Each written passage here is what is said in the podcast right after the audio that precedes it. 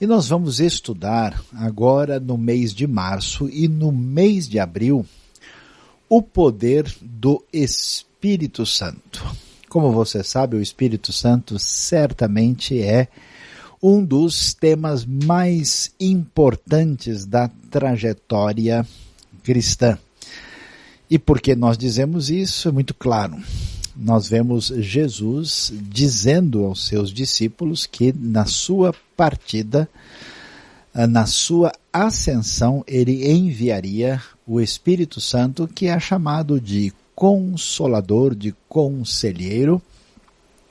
E a Bíblia deixa claro que no livro de Atos, no Pentecoste, a descida do Espírito Santo vai mobilizar a Igreja de Deus com poder para fazer a missão que é a missão da igreja. Portanto, é absolutamente necessário estudar sobre o Espírito Santo. É um tema ah, muito significativo, existe uma concordância geral nas diversas abordagens teológicas distintas sobre o Espírito Santo e existe também alguns pontos de divergência que serão motivo da nossa atenção também aqui no nosso estudo. Muito bem, mas quando a gente fala sobre o Espírito Santo, o que é que chama a nossa atenção? Em primeiro lugar, eh, vamos começar pensando um pouquinho em termos de teologia, né? porque a convicção cristã muito definida é que o Espírito Santo faz parte dessa triunidade ou da trindade, que é uma referência teológica muito importante em toda a história da teologia cristã. E como é que a gente entende isso? É, na verdade, a Bíblia não, não discute, não existe um texto voltado para, vamos assim dizer, a discussão filosófica e teológica da Trindade. A ideia da triunidade divina ela, ela é derivada do fato uh, de que nós temos uma compreensão muito clara de que Deus, o Pai, é absolutamente divino, ninguém duvida disso, não há qualquer dúvida, né? O Senhor, o Eterno, aquele o Adonai, que é apresentado também como Deus Pai, mas ao mesmo tempo nós vemos a importância do entendimento de que Jesus, o Messias, que traz a salvação, também é divino. Você conhece muito bem os textos lá, a Bíblia nos diz que no princípio era o verbo, o verbo estava com Deus e o verbo era Deus. Né? Essa clara expressão de que Jesus é divino e que também o Espírito Santo é apresentado como divino em diversos textos do Novo Testamento. Talvez o mais expressivo seja aquele que a gente encontra em Atos 5, diante daquela famosa mentira de Ananias e Safira, né? A palavra de Pedro é uh, vocês não mentiram aos homens, mas a Deus, né? E por isso é, ficou registrada a famosa fórmula trinitariana no Novo Testamento. Talvez o mais forte texto seja o final de Mateus 28, quando nós vemos lá que aqueles que iam né, ouvir a mensagem, porque Jesus disse antes de, da sua ascensão aos discípulos que eles deveriam ir por todo o mundo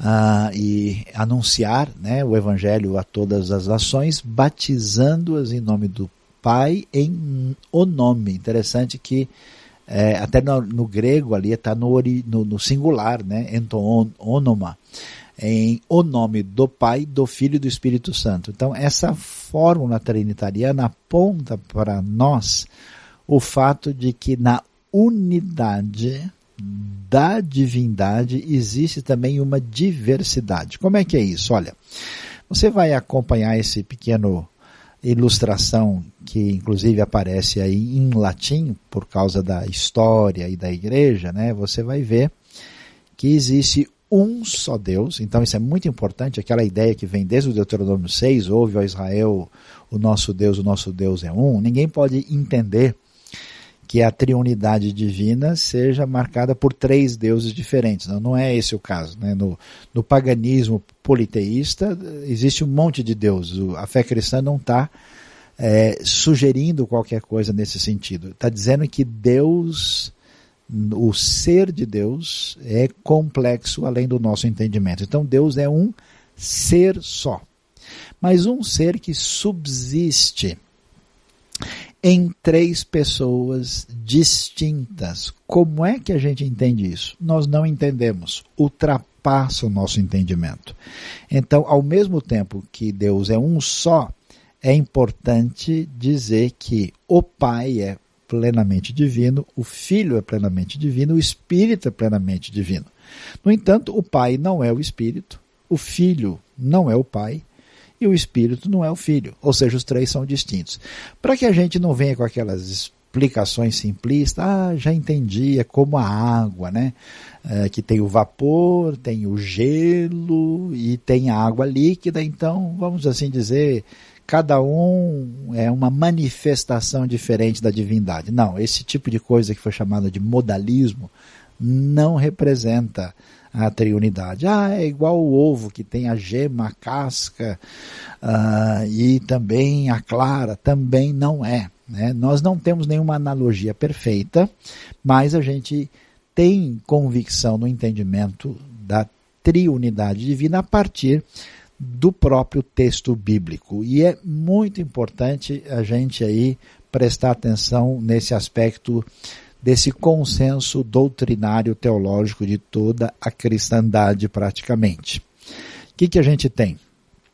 A gente tem a unidade da trindade, temos a igualdade entre as pessoas e a diversidade. Se a gente errar na diversidade, nós caímos numa coisa chamada modalismo, como se cada uma das pessoas fosse apenas uma variação na divindade. Se a gente errar na unidade, a gente cai no politeísmo. Algumas pessoas podem achar que existem três deuses, não é o caso.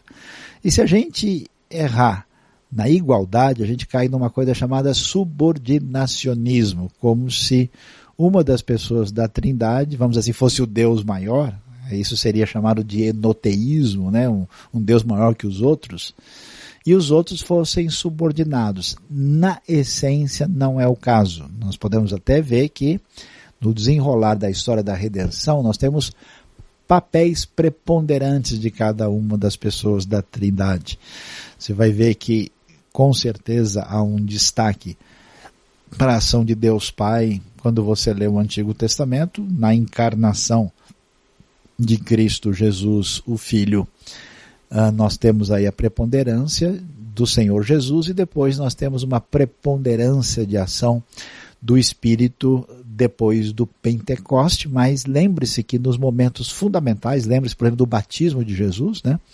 Ali quando o Espírito desce em forma de pomba e o Pai fala, nós temos essa referência à Trindade e que é tão valiosa. Agora, vamos pensar um pouquinho, nosso, nosso, nosso curso, nosso entendimento aqui vai envolver um pouco de teologia que a gente chama de teologia sistemática, vai envolver, claro, a questão da teologia eh, bíblica, que é avaliar a exegese, o entendimento dos textos, e também, claro, a gente não pode ignorar o que a gente chama de teologia histórica. Né? Então, uma, um, um aprofundamento envolve um conhecimento das diversas áreas para que a gente tenha o que a gente pode chamar de um conhecimento integrado. O que, que acontece?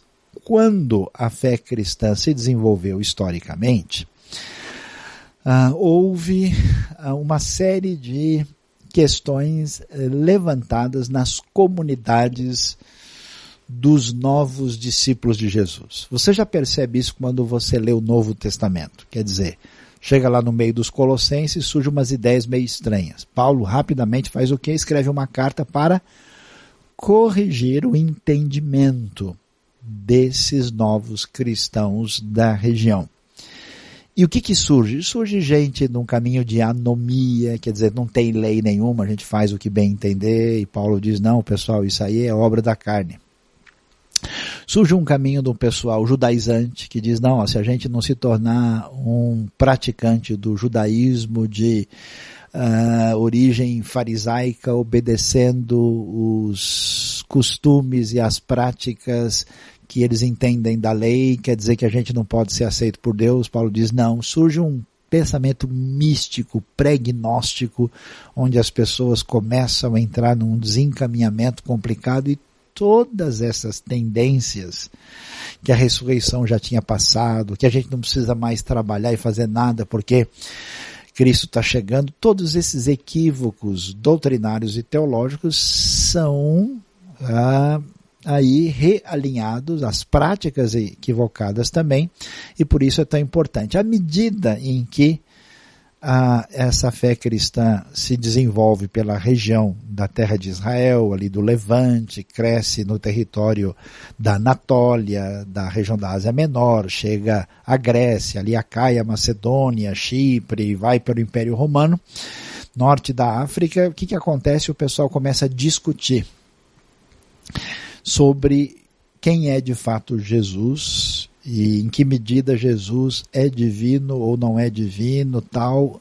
E o que nós vamos ver é que a liderança da igreja nesse momento, já marcada pelos líderes que estavam acima do nível da congregação local, chamados primeiros bispos, eles acabam fazendo uma reunião muito importante no ano 325, formando o que é chamado de um concílio. O que é um concílio?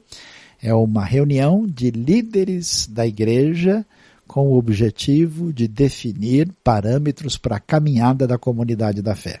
O primeiro concílio da história acontece em Jerusalém no ano 49, depois da primeira viagem missionária de Paulo. Em Atos 15 você vê o resultado desse concílio expresso, por exemplo, no versículo 20.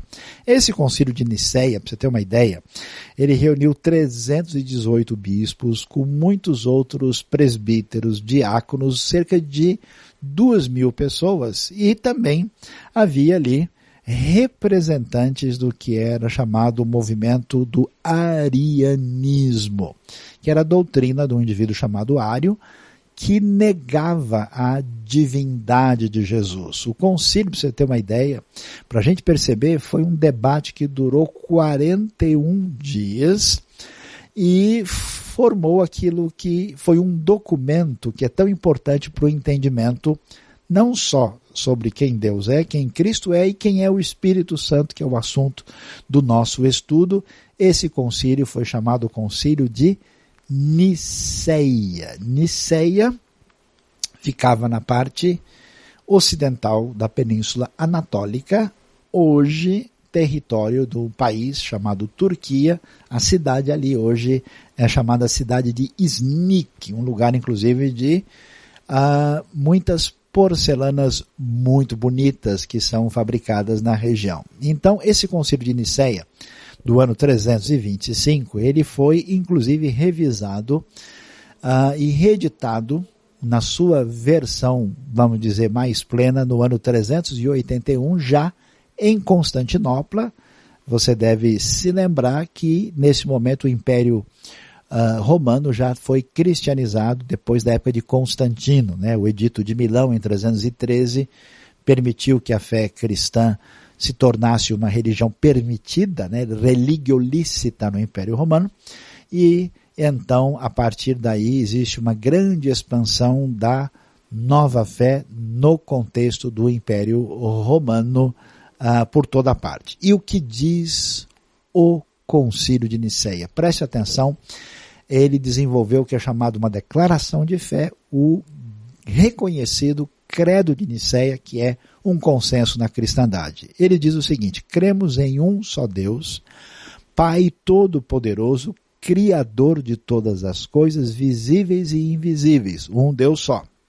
E em um só Senhor Jesus Cristo, unigênito Filho de Deus, gerado pelo Pai antes de todos os séculos. Jesus é gerado pelo Pai, diferente de ser criado. Luz da luz, verdadeiro Deus de verdadeiro Deus, gerado, não criado de uma só substância com o Pai, pelo qual todas as coisas foram feitas, o qual por nós homens e por nossa salvação desceu dos céus, foi feito carne pelo Espírito Santo e da Virgem Maria e tornou-se homem. Olha a ênfase naquilo que acontece com Jesus pela ação do Espírito Santo.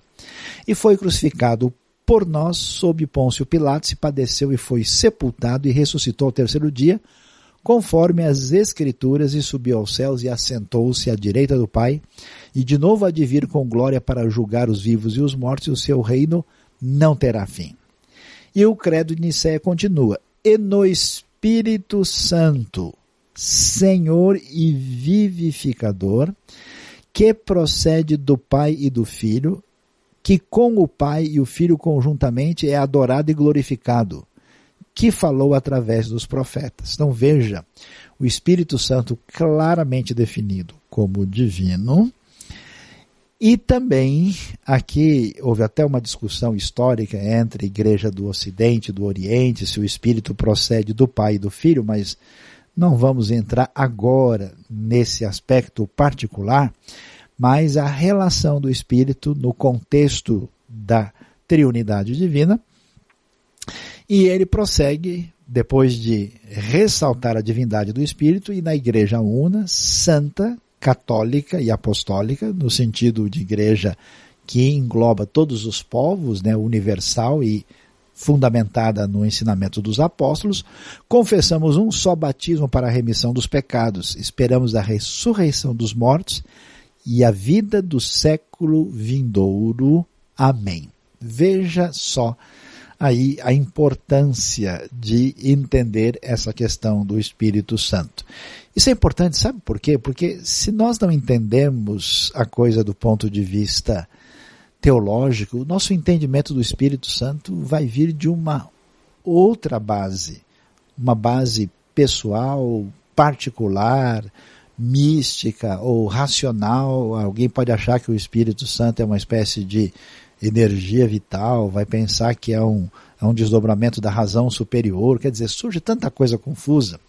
E se estamos falando no que as escrituras nos ensinam como pessoas que seguem a referência da sola escritura, então nós temos que basear o nosso entendimento na Bíblia. Então vamos pensar um pouquinho sobre o Espírito Santo. Primeiro, fica claro ah, essa questão da divindade do Espírito, que o Espírito Santo possui os atributos da divindade. Nós temos alguns textos, você vai acompanhar aí, Hebreus 9, 14, Salmo 139, aquele salmo tão especial e bonito, né, que fala para onde eu vou fugir da presença que o teu espírito, ó Deus, vai me encontrar, se eu for aos altos céus, no mais profundo.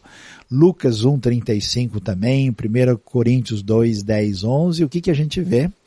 Que atributos que envolvem somente Deus estão definidos quando se fala do Espírito Santo, do Ruach HaKodesh, quando nós falamos aí do uh, Pneumatos Rohagios, esse Espírito Santo revelado.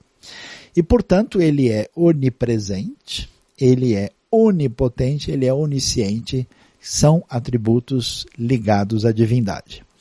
E portanto, uh, nós vamos ver que essa divindade do Espírito é uma realidade que está definida que o Espírito é divino como é divino o Pai e o Filho. 1 Coríntios 12, 4 a 6, quando vai falar da questão dos dons do Espírito, fica claro que o Espírito é divino.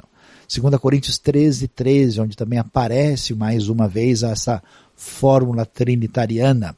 Como mencionamos já no início da nossa aula aqui, Mateus 28, 19, né, quando o Espírito aparece junto com o Pai e o Filho nessa realidade da expressão da sua divindade, também podemos ver isso em Apocalipse 1, verso 4.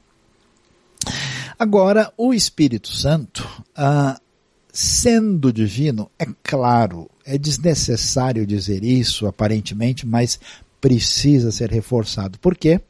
O Espírito Santo é uma pessoa. Veja bem que isso é muito importante. Porque há algumas, uh, há aqueles que não entenderam muito bem o texto bíblico, acham que o Espírito Santo é uma energia.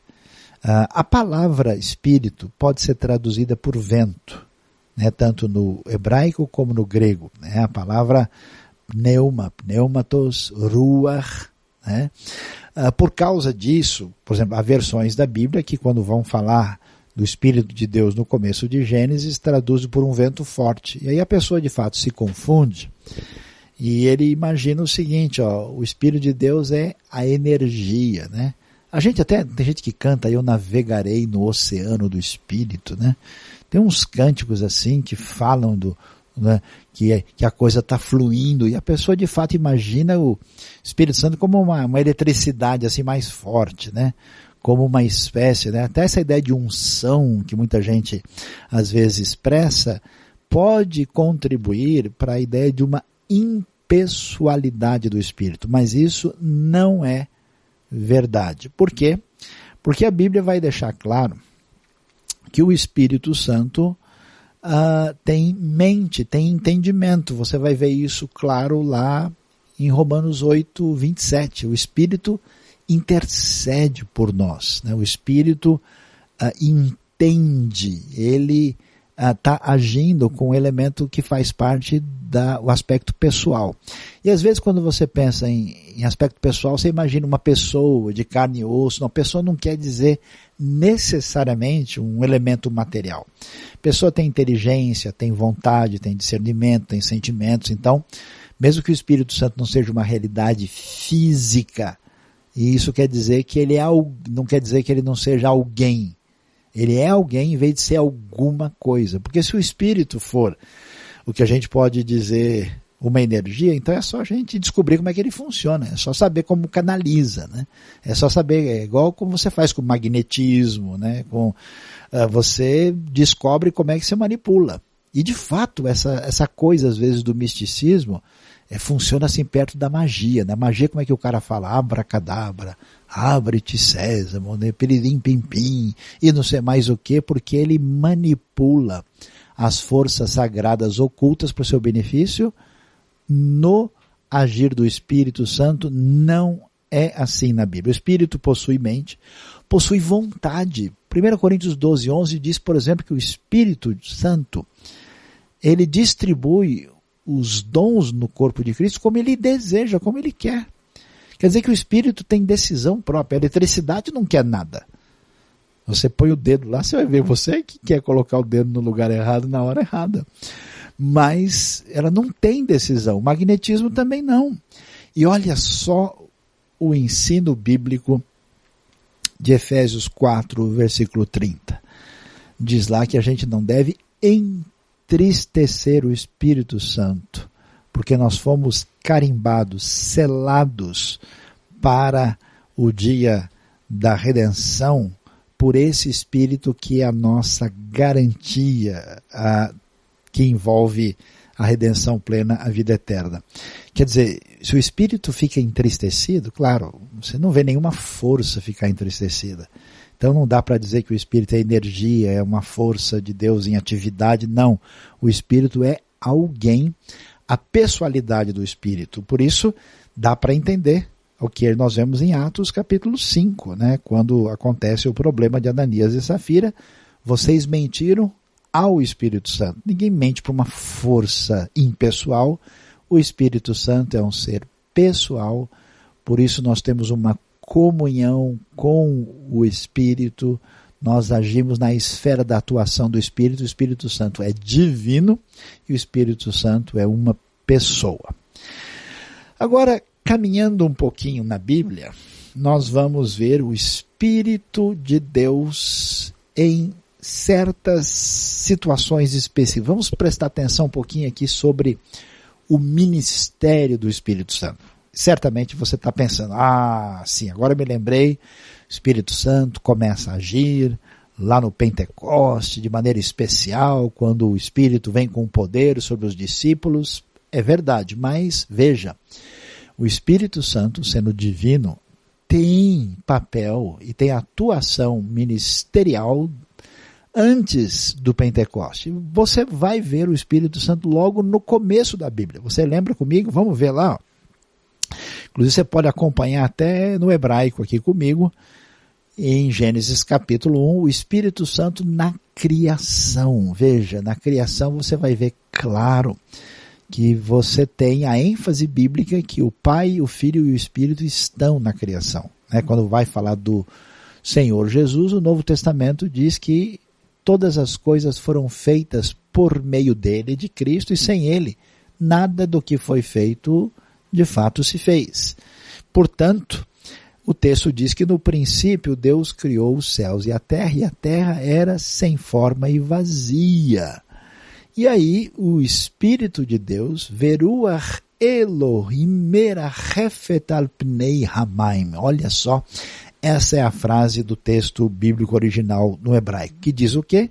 Que o Espírito de Deus uh, pairava é como uma ave que está assim trazendo vida sobre a, a sua cria, os seus ovos que vão trazer vida.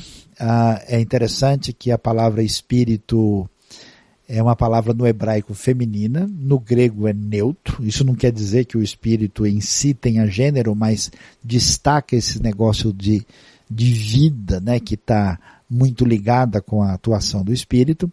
O Espírito de Deus pairava sobre a face das águas e então Deus começa a falar e por meio da sua palavra dá origem a toda a criação. Ou seja, o primeiro destaque da Bíblia é que o Espírito Santo não é apenas o poder de Deus revelado na igreja depois do Pentecostes. O Espírito Santo esteve agindo no momento da própria criação e isso é muito importante.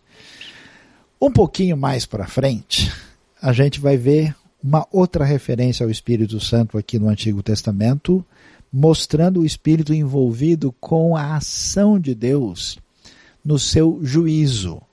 Quando a maldade humana cresce e se desenvolve na terra, e nós vemos toda a violência que toma conta do mundo descrita em Gênesis capítulo 6, o texto bíblico aí vai dizer o quê? Meu espírito não permanecerá para sempre no homem. Ou é um pouquinho difícil, o hebraico permite duas traduções. Meu espírito não vai contender com o homem para sempre. De qualquer maneira, aí nós temos uma referência ao Espírito de Deus, mostrando que ele está agindo nessa supervisão divina da história. E aí Deus decreta, nesse texto de Gênesis, que os dias dos seres humanos serão apenas mais 120 anos, que é o tempo que vai demorar para que o dilúvio caia sobre a terra. Ou seja, o Espírito Santo não só faz parte da criação, como também faz parte do agir de Deus na história e na história quando nós vemos o envolvimento do julgamento de Deus para impedir a propagação do mal sobre a terra. E aí então o Espírito está presente logo no início daquilo que vai ser o grande dilúvio que é descrito na Bíblia entre Gênesis 6 e também Gênesis 9. Um pouco mais para frente, aí vem uma surpresa. Você jamais imaginaria isso.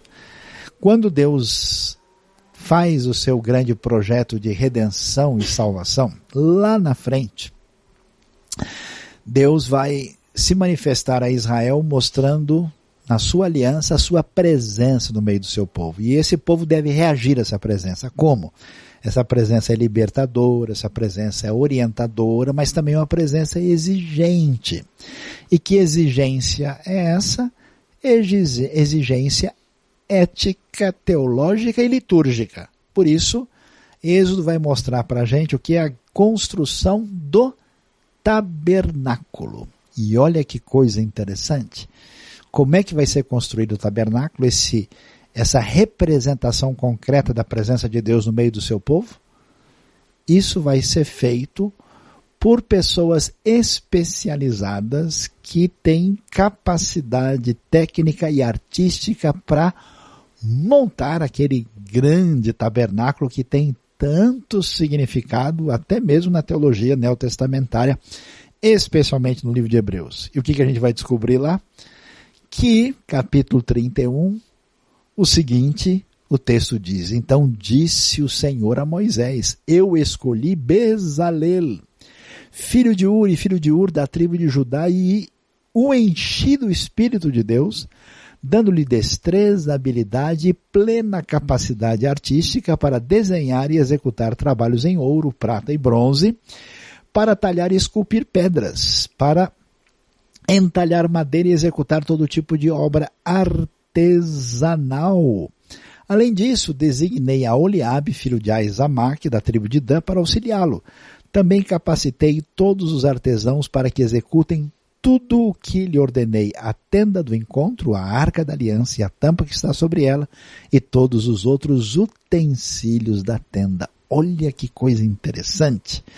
Nessa teologia bíblica que envolve o que significa adoração, o que é a celebração da presença de Deus no meio do seu povo, para executar isso com perfeição artística, o que, que diz o texto? Né, que tanto Bezalel como a Oliabe são cheios do Espírito Santo. Você já imaginou? A gente sempre pensa em ser cheio do Espírito Santo para orar para uma pessoa doente, alguém que está debaixo de uma opressão maligna, ou então para ter uma vida consagrada ao Senhor, mas para fazer obra de arte, eu tenho visto pouca gente fazendo uma conexão entre o poder do Espírito e essa realidade. Mas nós vemos que o Espírito de Deus age na direção da construção de uma teologia de adoração para agradar a Deus, que envolve também esses aspectos artísticos, que envolve aquilo que é bem feito para a honra e para a glória de Deus, o Espírito Santo nos dirige na direção de adoração muito particular e especial, e é isso que vamos encontrar aqui na história. Ah, caminhando um pouquinho a mais, é, eu queria fazer uma referência, porque a nossa aula já está chegando ao seu final, aí já temos uma boa caminhada, muita coisa para estudar sobre o Espírito, e eu queria que a gente pensasse é, um pouquinho mais para frente, eu vou só introduzir o assunto, quando o Espírito de Deus age na história de Israel. É o Espírito de Deus que leva não só Moisés a profetizar, mas também o Espírito atinge tanta gente da comunidade que os líderes também profetizam.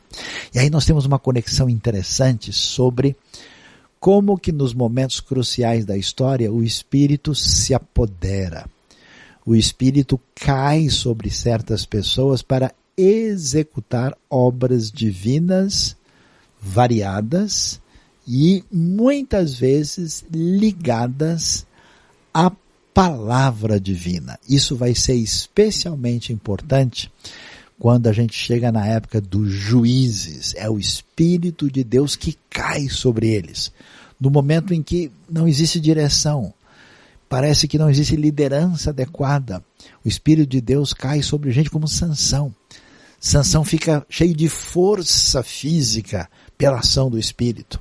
Nós vemos o Espírito mover esses juízes para que eles liderem, para que eles venham a falar em nome do Senhor e a lutar e serem vitoriosos, até que passando essa época a gente vai ter a grande conexão do Espírito Santo na Bíblia, na sua relação com a profecia e com a profundidade da experiência pessoal, devocional, de adoração que nós temos aí, especialmente na literatura poética do Antigo Testamento. Então, aguarde, preste atenção, na próxima aula nós vamos ver isso o Espírito Santo nas profecias, o Espírito Santo nessa literatura poética do Novo Testamento, especialmente nos Salmos, que é muito interessante e especial, e como é que esse caminho do Espírito chega ao Novo Testamento para que a gente vá